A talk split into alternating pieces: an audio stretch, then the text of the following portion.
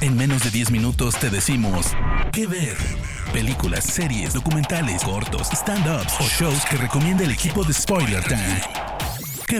Hola amigos de Spoiler Time, bienvenidos a este nuevo episodio de ¿Qué ver? con recomendaciones en menos de 10 minutos. Mi nombre es Daniela Failease y pueden encontrarme en redes como arroba Dani En el episodio de hoy les traigo una serie que si aman el drama, el romance y los escándalos es para ustedes. Hablamos de Bridgerton, la primera serie de Shonda Rhimes para Netflix, la mujer detrás de grandes producciones como Grey's Anatomy, How to Get Away with Murder y Scandal.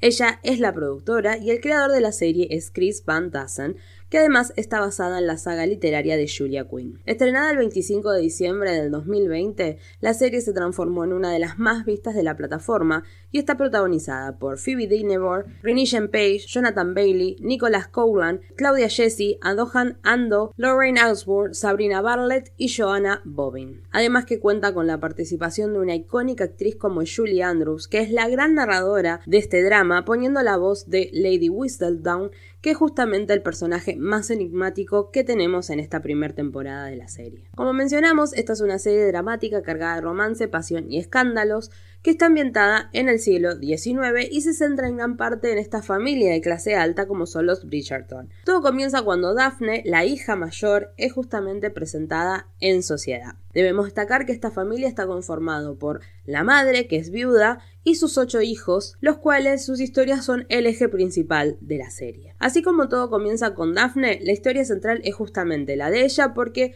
conocerá al duque de Hastings, Simon Bassett, que en un primer momento es un personaje con el cual se detestan porque los dos tienen visiones completamente opuestas de lo que quieren en la vida, ella quiere casarse por amor, formar su familia y él quiere estar soltero, no tener ningún tipo de descendencia, es considerado un libertino. Finalmente ambos encuentran una ventaja al hacer que todos los vean juntos, pero poco a poco las cosas entre ellos también se comienzan a confundir y empiezan a hacer una amistad que irá avanzando. Mientras vemos el comienzo de esta relación, como comentamos al comienzo de este episodio, tendremos al personaje más intrigante de la serie, como lo es Lady Whistledown, que justamente dijimos que es interpretada por Julie Andrews, pero la voz. Y esto es un dato muy importante ya que parte de esta primera temporada se centrará en descubrir quién es esta mujer que mediante una publicación diaria da a conocer los distintos escándalos de las familias aristocráticos. Todo lo que sucede con Lady Whistledown va de la mano con el personaje Eloise, que es otra de las Bridgerton, la hermana que le sigue a Daphne quién es la rebelde de la familia, ella no quiere ser una debutante, su meta no es casarse, todo lo opuesto a lo que es su hermana mayor. Y con ella es donde empezaremos a investigar poco a poco qué es lo que sucede con esta mujer y quién se esconde detrás de ese personaje que sabe muchísimo sobre todas las familias aristocráticas, es decir, es alguien que está entre ellos. Y por último también tendremos, por ejemplo, a la familia Featirton, que es otra de las familias que tendrán serios conflictos en estas temporadas, que justamente también están entrelazadas con los Bridgerton, como por ejemplo Penélope es la gran amiga de Lois, entre otras relaciones que se dan en la familia. A pesar de ser una serie de época, lo que tiene en particular es que se burla bastante de los estereotipos de la época, sobre todo con respecto a lo que es el rol femenino dentro de la sociedad. Tenemos un personaje como Elois, que es justamente mucho más irreverente, pero no solamente yéndose a ese extremo, sino mismo en los discursos que cada uno de los personajes tienen, siempre se resaltan los privilegios que los hombres tienen frente a la mujer, el hecho de que no se les exige que se casen inmediatamente, el hecho de que no su meta no es solamente ser la madre de familia, sino que los hombres pueden llegar a estudiar y esto se pone de manifiesto todo el tiempo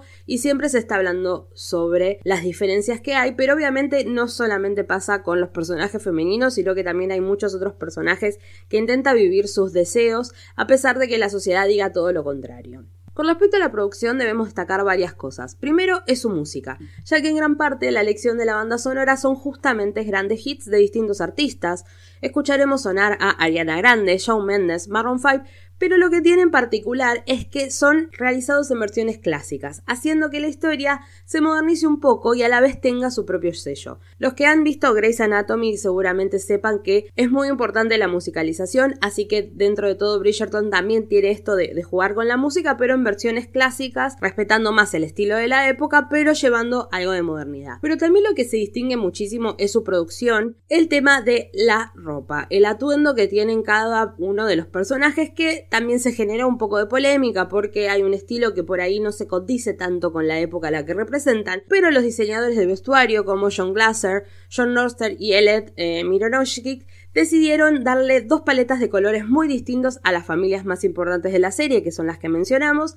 Entonces tenemos a los Bridgerton predominando en el azul y el rosa pastel, mientras que los Featherton suelen usar verdes y amarillos brillantes. Y además, lo que muchos consideran respecto errores por el estilo de la época, como acabo de decir, la diseñadora de vestuario dijo que esto fue completamente intencional, ellos buscaban darle una calidad más moderna al show, así que hay que destacar que las piezas de vestuario, que son más de 7500, fueron todas construidas por el equipo de producción artística. Así que realmente la producción es impecable. Como mencionamos también al comienzo de este episodio, la serie está basada en la serie de novelas de Julia Quinn, que son muy, muy exitosas, así que hay muchos que han leído el libro antes de ver la serie. Pero bueno, ella estuvo involucrada en la producción de Netflix como consultora, al mismo tiempo que también apoyó a los productores y creadores que se tomaran las libertades creativas con el contenido de sus novelas, así que por supuesto van a encontrar algunas diferencias entre los libros y los episodios. Por último, lo que tiene la primera temporada de los Bridgerton es que es completamente adictiva. Cada uno de los episodios hace que quiera saber qué sigue a continuación, no solo por lo que pasa entre Daphne y Simon, sino para saber la verdad de Lady Whistledown y todos los escándalos que atraviesan a todas las familias de la alta sociedad. Tengamos en cuenta que está la figura de la reina, la reina Carlota presente, así que tendremos realeza, tenemos drama, tenemos escándalos. Tiene todo muy bien equilibrado y hace que uno quiera seguirlo viendo constantemente. Recuerden que su primera temporada está disponible en Netflix, son 8 episodios y ahora sí me despido. Mi nombre es Daniela Failease, me encuentran en redes como arroba Dani y sigan escuchando otros que ver. De parte del equipo de Spoiler Times, esperamos que te haya gustado esta recomendación. Nos escuchamos a la próxima. ¿Qué ver?